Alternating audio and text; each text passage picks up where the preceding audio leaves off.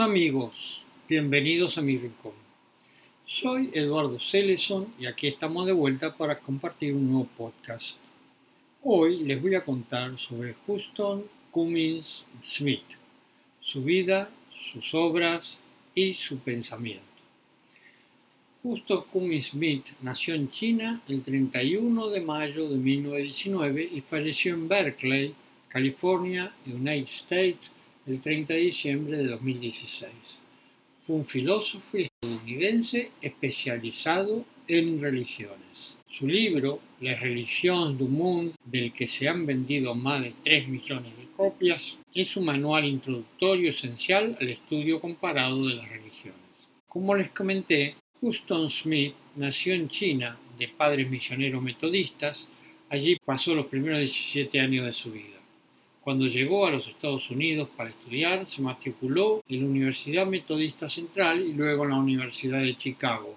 Durante su carrera, Smith estudió pero también practicó Vendata, término sánscrito que significa resultado final o conclusión de los Vedas, o Uttara Mimamsa, que es una escuela de filosofía india astica fundada por Adi Shankara, y Smith practicó Vendata con Swami Saprakashananda, budismo zen con Goto Xiuan y sufismo.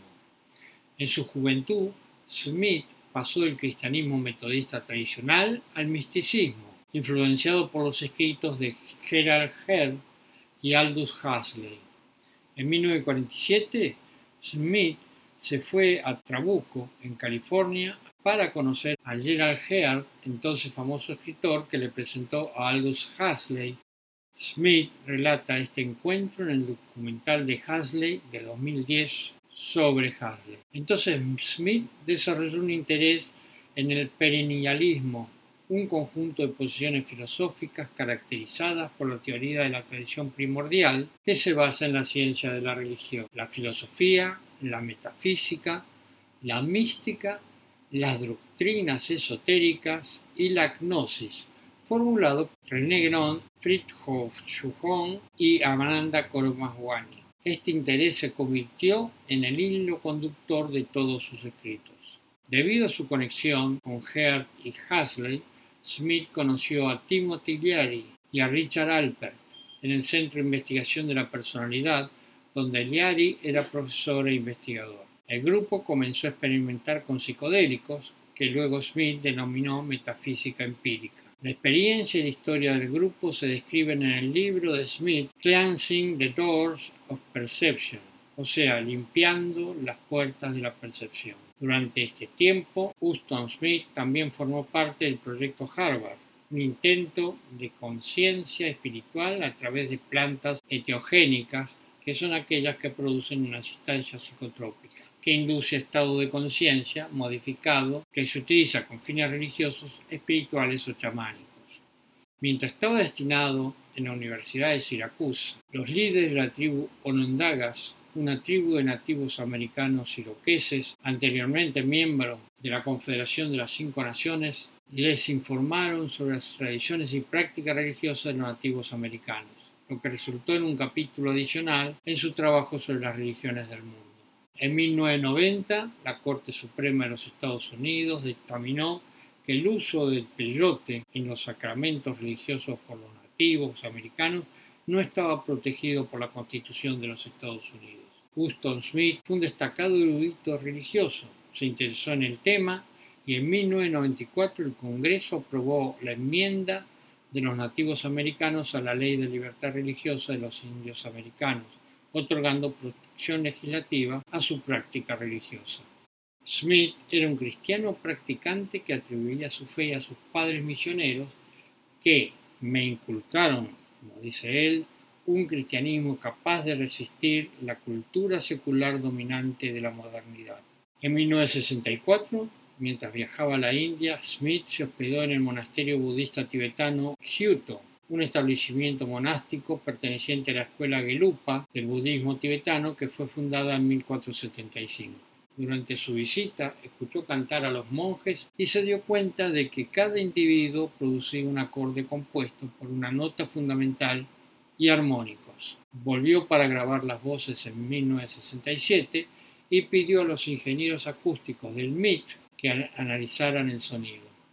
Confirmaron que este era, de hecho, un ejemplo de canto armónico. Smith lo llamó el descubrimiento empírico singular de su carrera. La grabación fue lanzada bajo el título Music of Tibet. Los ingresos de las ventas se utilizaban para apoyar a Gyuto Country University. Por un compromiso de toda la vida de unir las religiones del mundo para promover el entendimiento, la justicia social y la paz, Smith recibió el premio al valor de la conciencia de la Abadía de la Paz de Shelburne, Massachusetts. En enero del 2010, Smith fue nombrado uno de los primeros en recibir el Premio Sabio Interreligioso Interespiritual de la Orden Universal Interreligiosa y la Orden Universal de Sanyasa. La Sociedad Teológica de la Costa del Pacífico celebró la vida y los logros del profesor emérito Houston Smith al examinar la relación entre teología, mitología y ciencia, en una sesión especial en el 2012. En 2015, la sociedad presentó a Smith su premio Cordon para las religiones del mundo. Por su compromiso de toda la vida de unir las religiones del mundo para promover el entendimiento, la justicia social y la paz, Smith recibió el premio al valor de la conciencia de la Abadía de la Paz de Shelburne, Massachusetts. En enero del 2010, Smith fue nombrado uno de los primeros en recibir el Premio Sabio Interreligioso Interespiritual de la Orden Universal Interreligiosa y la Orden Universal de Samyasa. La Sociedad Teológica de la Costa del Pacífico celebró la vida y los logros del profesor emérito Houston Smith al examinar la relación entre teología, mitología y ciencia, como dije antes, en una sesión especial en 2012. En 2015 la sociedad presentó a Smith su premio Codron para las religiones del mundo.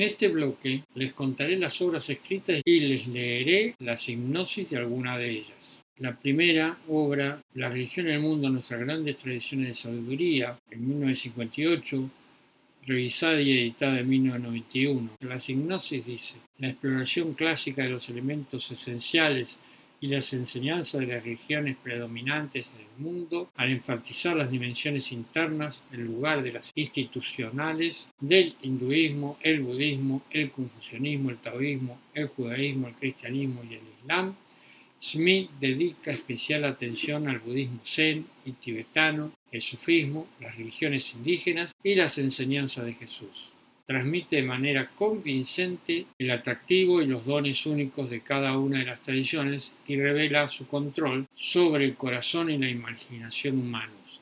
Segundo libro, Más allá de la mente postmoderna, escrito en 1982, con una reimpresión en 1898, la hipnosis dice, este libro reúne una valiosísima colección de ensayos escritos por la autoridad más elocuente sobre filosofía de la religión en ellos, el autor explora los límites de la ciencia con lucidez y humor. Mediante una poderosa e imaginativa crítica del pensamiento postmoderno, Huston Smith indica una salida del oscuro bosque en el que la ciencia nos ha extraviado. El libro Las religiones ilustradas del mundo, una guía para nuestras tradiciones de sabiduría, escrita en 1995, la hipnosis dice, con un estilo claro, ameno y didáctico, esta obra clásica desgrana todas las grandes tradiciones de sabiduría de la humanidad, incluyendo el hinduismo, budismo, confucianismo, taoísmo, judaísmo, cristianismo, islamismo y las religiones tribales de América del Norte y del Sur, Australia, África y Oceanía. De cada religión expone sus líneas maestras, la doctrina filosófica, la ética, la dinámica histórica, las instituciones y los caminos místicos. Hay apartados especiales para las distintas corrientes y sensibilidades de cada religión. Toda la obra está salpicada de reflexiones acerca de los símbolos y los valores religiosos, además de indagaciones sobre las similitudes y diferencias entre distintas doctrinas. Otro de los libros limpiando las puertas de la percepción, las que le comenté antes, que era el significado religioso de las plantas y productos químicos etiogénicos. Consejo de prácticas espirituales. En este otro libro, Why Religion Matters, The Fate of the Human Spirit in an Age of Disbelief, En 2001, Houston Smith dice, el espíritu humano está siendo sofocado por la cosmovisión materialista dominante de nuestro tiempo. Smith aboga por una sociedad en la que la religión se atesore una vez más y se practique auténticamente como la fuente vital de la sabiduría humana. En el libro Islam, una introducción concisa, en 2001, la síntesis dice, la principal autoridad mundial en tradiciones religiosas presenta una concisa y oportuna sobre la historia, las enseñanzas y la práctica del Islam.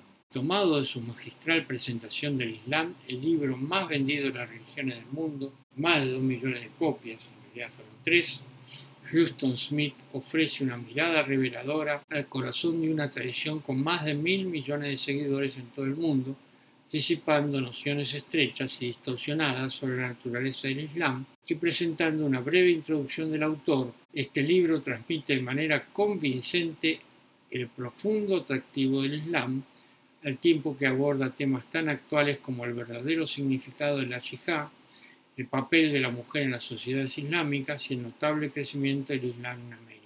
Otro de los libros, cuyos títulos son Como son las cosas, conversaciones con Houston Smith sobre la vida espiritual, de 2003, de la University of California, editado con un prefacio por Phil Cousineau. Otro de los libros, Budismo, una instrucción concisa, Houston Smith y Philip Novak ofrecen una guía incisiva y de fácil lectura sobre el corazón del budismo una tradición de rápido crecimiento con una presencia e importancia cada vez mayores en el mundo occidental. La primera mitad del libro está escrita por Smith, la principal autoridad mundial de tradiciones religiosas. Smith traza la historia del budismo con un enfoque especial en las diferencias y similitudes entre las tradiciones Mahayana y Theravada. El destacado erudito y exalumno de Smith, Novak, luego rastrea la expansión del budismo fuera de Asia y hacia Occidente. Los conceptos esotéricos como las cuatro nobles verdades y el octuple sendero se explican de una manera clara y directa que los nuevos en el budismo comprenderán fácilmente. Este libro se destacará como introducción al budismo más concisa, oportuna y confiable disponible en la actualidad. Huston Smith es conocido y reverenciado internacionalmente como el principal maestro de religiones del mundo por su libro más vendido, El mundo de las religiones. Fue el foco de una serie de televisión de PBS de cinco partes con Bill Moyers y ha enseñado en la Universidad de Washington, el Instituto de Tecnología de Massachusetts, la Universidad de Syracuse y la Universidad de California en Berkeley. Philip Novak es profesor de Filosofía y Religión en la Universidad Dominicana de San Rafael, California, donde ha ganado varios premios de enseñanza y el editor de World's Wisdom, el lector acompañante de World's Religion of the Houston Smith, Novak hizo su trabajo doctorado con Houston Smith y Smith considera su alumno más exitoso. Novak es un budista comprometido, estelar, excepcional, muy recomendable. Otros libros de Houston Smith son El alma del cristianismo, Restaurando la gran tradición del 2005, A Sit at the Table, Houston Smith in Conversation with Native American of Religion Freedom, 2006, de la University of California Express, Tales of Wonder, Aventuras Chasing of Divine, que es una autobiografía, en 2009, y Regocijo en Vivo, capítulos de una vida encantada, encuentros personales con inconformistas, espirituales, buscadores notables y los grandes líderes religiosos del mundo en 2012.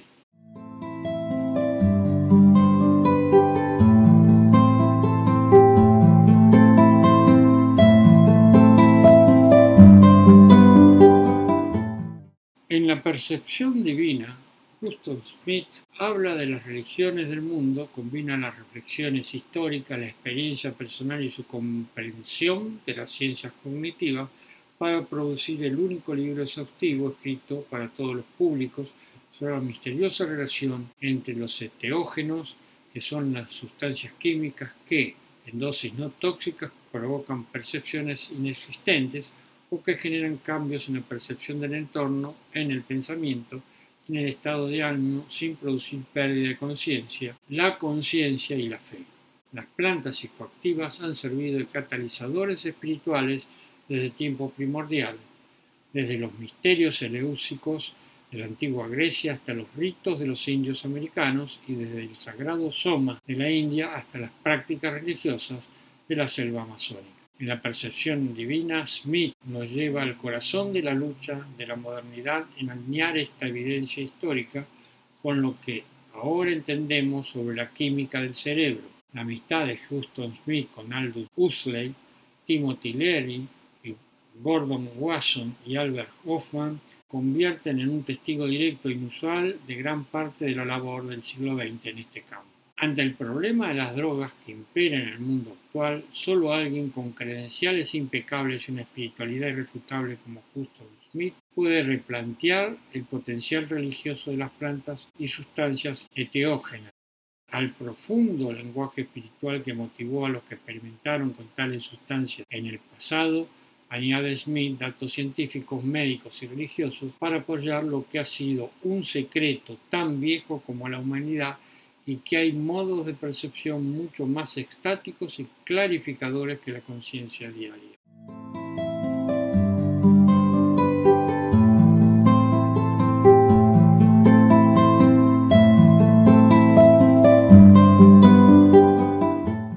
Para que completen la idea de Houston Smith, les leeré unas citas tomadas de sus libros.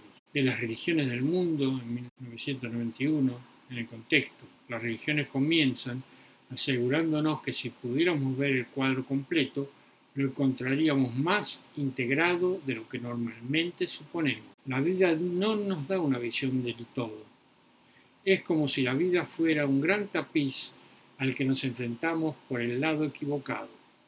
Esto le da la apariencia de un laberinto de nudos e hilos, que en su mayor parte parecen caóticos.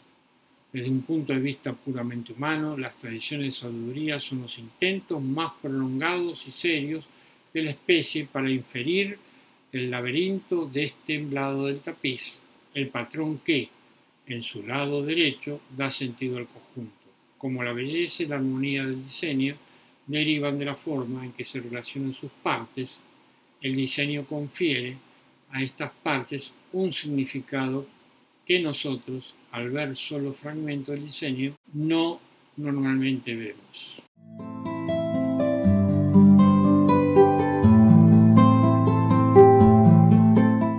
Los idealistas pueden exigir el ejercicio de la continencia heroica en tales circunstancias, pero el heroísmo nunca es una opción de masas sobre la poligamia está el Islam, publicado en las religiones del mundo en 1991. El contexto. Hay circunstancias en la condición imperfecta que conocemos como existencia humana en la que la poligamia es moralmente preferible a su alternativa. Individualmente, tal condición podría surgir si, al principio del matrimonio, la esposa contrajera parálisis u otra incapacidad que impidiera la unión sexual colectivamente una guerra que diezmó a la población masculina podría ser un ejemplo, forzando, como lo haría, la opción entre la poligamia y privando a una gran población de mujeres de la maternidad y de una familia nuclear de cualquier tipo. Los idealistas pueden pedir el ejercicio de la continencia heroica en tales circunstancias, pero el heroísmo nunca es una opción de masas. Lo que lo hizo sobrevivir a su tiempo y lugar fue la forma en que usó el espíritu que fluía a través de él, no solo para sanar las personas, sino esta era una aspiración para sanar a la humanidad, comenzando con su propia gente. Esto, él, hablando de Jesús, podría haber sido eso, un sanador y exorcista, de hecho podría haber sido la figura más extraordinaria en la corriente de sanadores carismáticos judíos, como continúa diciendo el mismo erudito del Nuevo Testamento. Sin atraer más la atención local, lo que lo hizo sobrevivir a su tiempo y lugar fue la forma en que usó el espíritu que fluía a través de él, no solo para curar a las personas, sino, esta era su aspiración, para curar a la humanidad comenzando con su propia gente. Todo pensamiento humano procede a través de las palabras, por lo que si las palabras están torcidas, el pensamiento no puede proceder correctamente. Cuando Confucio dice que nada es más importante que un padre sea un padre que un gobernante sea un gobernante, está diciendo que debemos saber lo que queremos decir cuando usamos esas palabras. Pero igualmente importante, las palabras deben significar las cosas correctas. La rectificación de los nombres es el llamado a una semántica normativa, la creación de un lenguaje en el que los sustantivos clave llevan los significados que deberían tener para que la vida esté bien ordenada. Vivieron vidas que se habían transformado, hombres, mujeres, que eran normales en todos los sentidos, excepto por el hecho de que parecían haber encontrado el secreto de la vida. En el contexto, las personas que escucharon por primera vez a los discípulos de Jesús proclamar la buena nueva quedaron tan impresionadas por lo que vieron como por lo que escucharon. Vieron vidas que se habían transformado, hombres y mujeres que eran normales en todos los sentidos, excepto por el hecho de que parecían haber encontrado el secreto de la vida. Evidenciaron una tranquilidad, sencillez y alegría que sus oyentes no habían encontrado en ningún otro lugar. Aquí había personas que parecían tener éxito en la empresa en la que todos les gustaría tener éxito, la vida misma.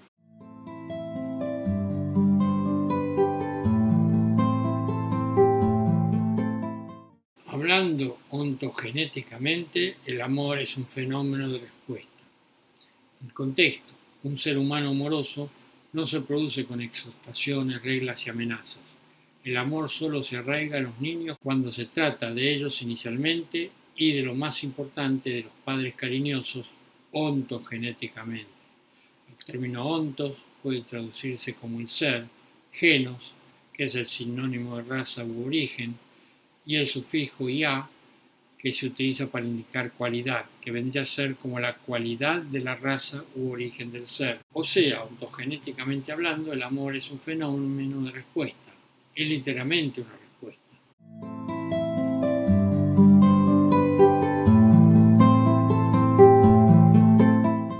Ninguna afirmación es más que un dedo apuntando a la luna. Las señales no son el destino. Los mapas no son el terreno. La vida es demasiado rica y texturizada para encajar en casilleros y mucho menos equipararse con ellos. Ninguna afirmación es más que un dedo apuntando a la luna y, para que la atención no se vuelva hacia el dedo, el Zen señalará solo para retirar su dedo de inmediato.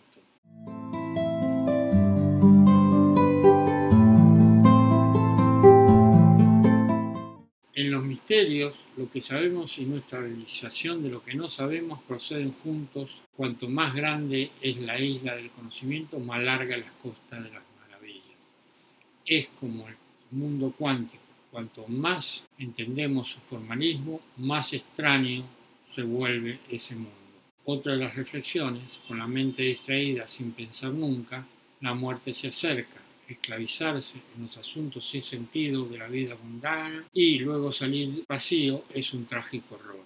A ellos, los taoístas, les gustaba señalar que el valor de las copas, las ventanas y las puertas radica en la parte que, de ellos que no está allí.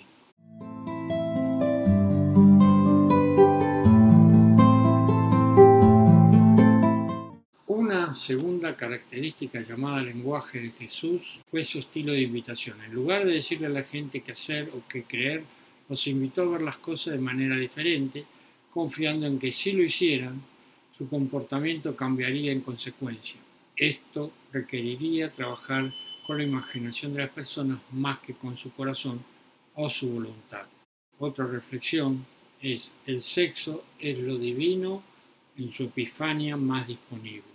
Otro pensamiento de Huston Smith dice, ¿qué retrato tan curioso es este para el supuesto fundador de una religión? El viejo no predicaba, no organizó ni promocionó, escribió algunas páginas a pedido, cabalgó en un búfalo de agua y eso fue todo lo que a él le concernía. Otra reflexión fue Confucio vio el ser humano como un nodo, no como una entidad. Otra reflexión es la inmensidad absoluta del yo humano, tal como lo conciben las religiones del mundo, es asombrosa. ¿Cuáles son los ingredientes de la imagen más creativamente significativa de la existencia humana que la mente puede concebir? Quite la fragilidad humana como hierba como un suspiro, como el polvo, como la polilla aplastada, y la estimación se vuelve romántica. Elimina la grandeza un poco más baja que Dios y la aspiración retrocede. Elimina el pecado, la tendencia a errar el blanco y el sentimentalismo amenaza. Elimina la libertad, elige este día y la responsabilidad se va por la boca. Se quita finalmente el linaje divino, la vida enajena se suelta y queda a la deriva en un mar frío e indiferente. Con todo lo que se ha descubierto sobre la vida humana en los 2500 años intermedios, es difícil encontrar una falla en esta evaluación.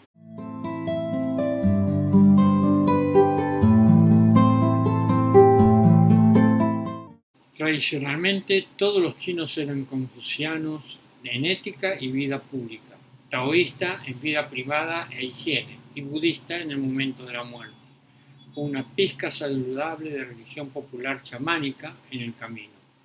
Como alguien ha señalado, todos los chinos usan un sombrero confuciano, túnicas taoístas y sandalias budistas. En Japón, Shinto se agregó a la mezcla. Otra de sus reflexiones dice, no solo el destino del individuo está ligado al de toda la Iglesia, es responsable de ayudar a santificar todo el mundo de la naturaleza y la historia. Otra reflexión de Smith dice, lo que es distintivo en el hinduismo es la cantidad de atención que ha dedicado a identificar los tipos básicos de personalidad espiritual y las disciplinas que tienen más probabilidad de funcionar para cada uno. El resultado es un reconocimiento que impregna toda la religión, de que existen múltiples caminos hacia Dios, cada uno de los cuales exige su modo de viaje distintivo.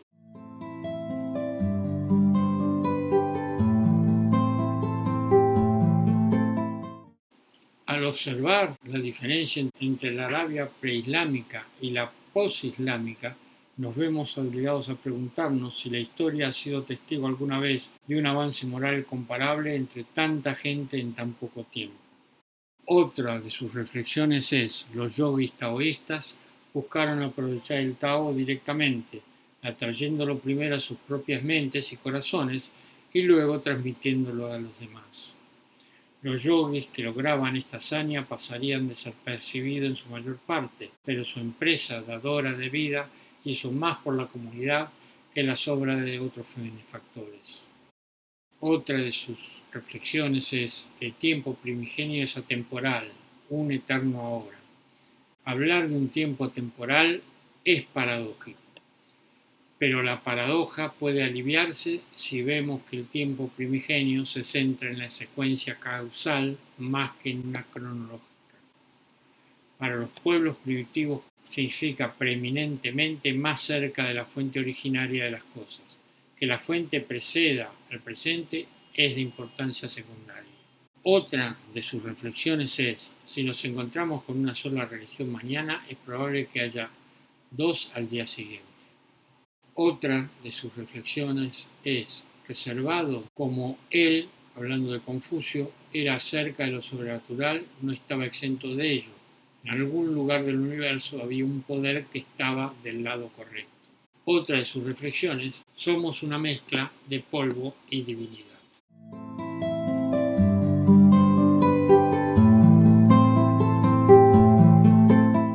Las dos últimas reflexiones de Huston Smith son las siguientes.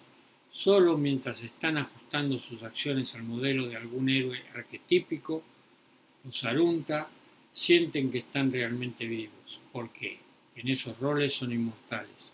Las ocasiones en las que se escapan de tales moldes carecen de sentido, porque el tiempo devora inmediatamente esas ocasiones y las reduce a las nada. La última es, místico de todas las religiones informan contactos con un mundo que los sobresalta y los transforma con su deslumbrante oscuridad. Zen se encuentra firmemente en este campo, su única singularidad es que hace que romper la barrera del idioma sea su principal preocupación.